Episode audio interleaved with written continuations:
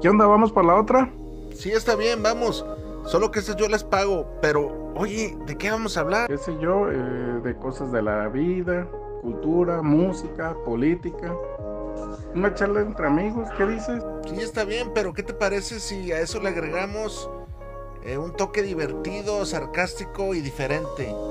Pero mientras... Vamos, por, la, otra. Around the world. Ladies and gentlemen, let's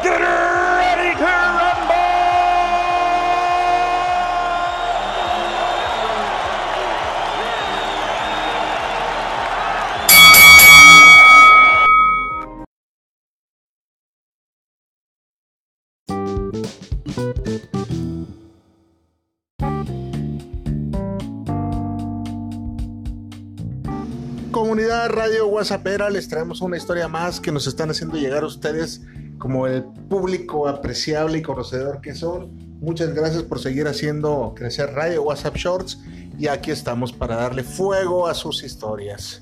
Escúchala y si de pronto te quieres aventar el programa que tenemos todos los jueves de 9 a 11, creo que va a haber un cambio de horario, va a ser de 8 a 10, pero hasta ahorita el programa del próximo jueves es de 8 a 10 de la noche.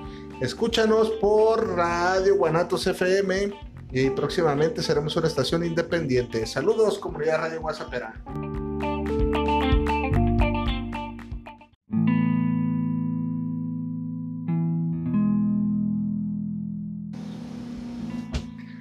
¿Cuántos secretos estamos en conocer los seres humanos? ¿Cuántos misterios hay ocultos ante nuestro propio consciente y subconsciente? Apenas si sabemos algo, la mayoría de cosas las desconocemos. No se me olvida que fue por allá de 1998. Tendré yo que será 18 años. Ese año los cumpliría porque pues yo nací en septiembre. Y era por allá de enero, un enero muy, muy frío. Por acá, por la ciudad de Guadalajara, se pronosticó una nevada un día, unos días antes, en diciembre, bien me acuerdo, el 13 de diciembre. Un frillazazo. Mucho frío. Muchas cosas pasaron por aquellos años. No se me olvida no se me olvida que ya para aquellos entonces mi abuela ya era una persona de edad avanzada. Ya tenía sus años. Ya tenía sus años. Sonó el teléfono aquella, aquella noche. Antes de eso, había llegado yo a mi casa después de una jornada laboral. Los sábados trabajamos mediodía. Llegué y noté que no había nadie en mi casa. Solo una nota en la, en la mesa que decía, nos fuimos a casa de tu abuela. Se puso muy enferma. Era un tiempo sin celulares, era un tiempo sin tecnología, sin tanta comunicación y hasta cierto punto un tiempo más sano. Decía pues que había trabajado ese día, ese sábado, solamente la mitad del turno. Allá te esperamos, subrayaba la nota.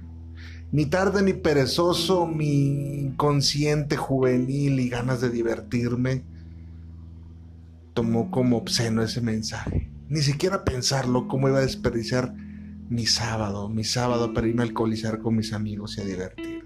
¿Cómo lo iba a desperdiciar? Total, mi abuela enfermaba y se ponía bien. Era un ir y venir de ella y yo ya estaba de cierto modo predispuesto a no perder mi sábado. Llegué totalmente alcoholizado la madrugada del domingo y me dispuse a dormir. Ya por ahí de las seis de la mañana Fui a ver qué había acontecido porque no había nadie en mi casa. Algo olía mal. No era como otras veces que mi abuela enfermaba y se reponía de la enfermedad. Esta vez era totalmente diferente. Me dispuse a ir a casa de mi abuela que vivía una hora más o menos de camino en camión, traté de superar la resaca de aquella parranda de fin de semana. Llegué y el ambiente era funesto, el ambiente era sombrío. Parecíamos una parvada de buitres esperando a que falleciera mi abuela. Y no lo digo en el mal sentido de, de la palabra, sino que simplemente ya esperábamos la muerte de alguien que se estaba despidiendo de este mundo. Y se aferraba, se aferraba al llanto de mi tía, se, se aferraba como feto en la placenta de una madre cuando está a punto de dar la luz. Eran los últimos suspiros de mi abuela, bien me acuerdo, bien me acuerdo lo que decía. Ya me quiero ir. Dígale a Blanca que deje de llorar. Ya me quiero ir. Mi tía Blanca se había hecho cargo de mí, de mi abuelita, casi toda una vida. Siempre postada en, cama mi abuela, siempre enferma, siempre lamentándose. A la que más le dolía estoy 100% seguro, seguro que era mi tía Blanca. Le lloraba, le lloraba y no la dejaba ir. Repetía y repetía y repetía. Unos años anteriores había fallecido el papá de mi abuela, mi bisabuelo, un hermano, un tío, mucha y mucha gente. La edad de mi abuela ya era muy avanzada, por allá de los 89 años falleció. Esas historias funestas jamás llegaron a sus oídos.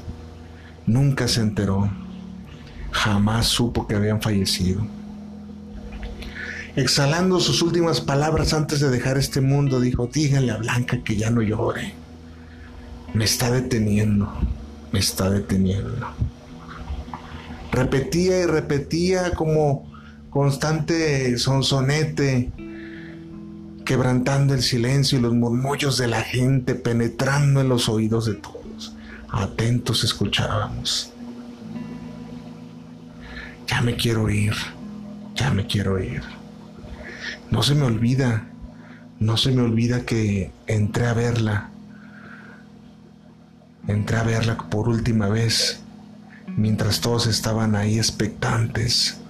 Algunos platicando, algunos tomando la copa, entre humo de cigarrillo y aquel frío abrasador de enero. No se me olvida ese frío. ¿Cómo estás, abuela? Bien. Dile a tu tía Blanca que ya no llore. Ya me quiero ir.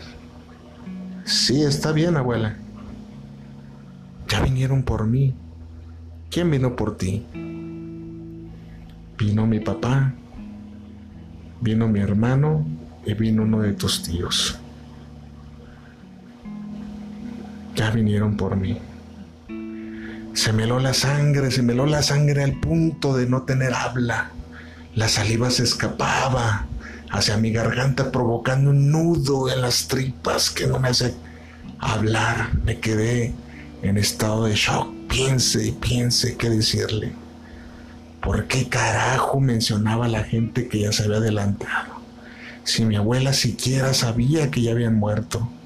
No mencionó ni a un vivo, ni a uno solo solo gente que ya había partido, incluyendo a su esposo, que hace 20 años que ya había fallecido. ¿Qué verá uno antes de fallecer? ¿Qué misterios habrá? En un momento de silencio, todos callamos. La única persona que continuaba llorando era mi tía Blanca. Me acerqué y le dije, tía, Tía, mi abuela quiere partir en paz. Deje de llorar, no la detenga. A los segundos que dejó llorar mi tía Blanca, falleció mi abuela. Se fue, se fue con quienes habían venido por ella. ¿Qué misterios habrá en el más allá? ¿Qué cosas desconocemos? Nunca lo sabremos hasta que nos toque partir de este mundo.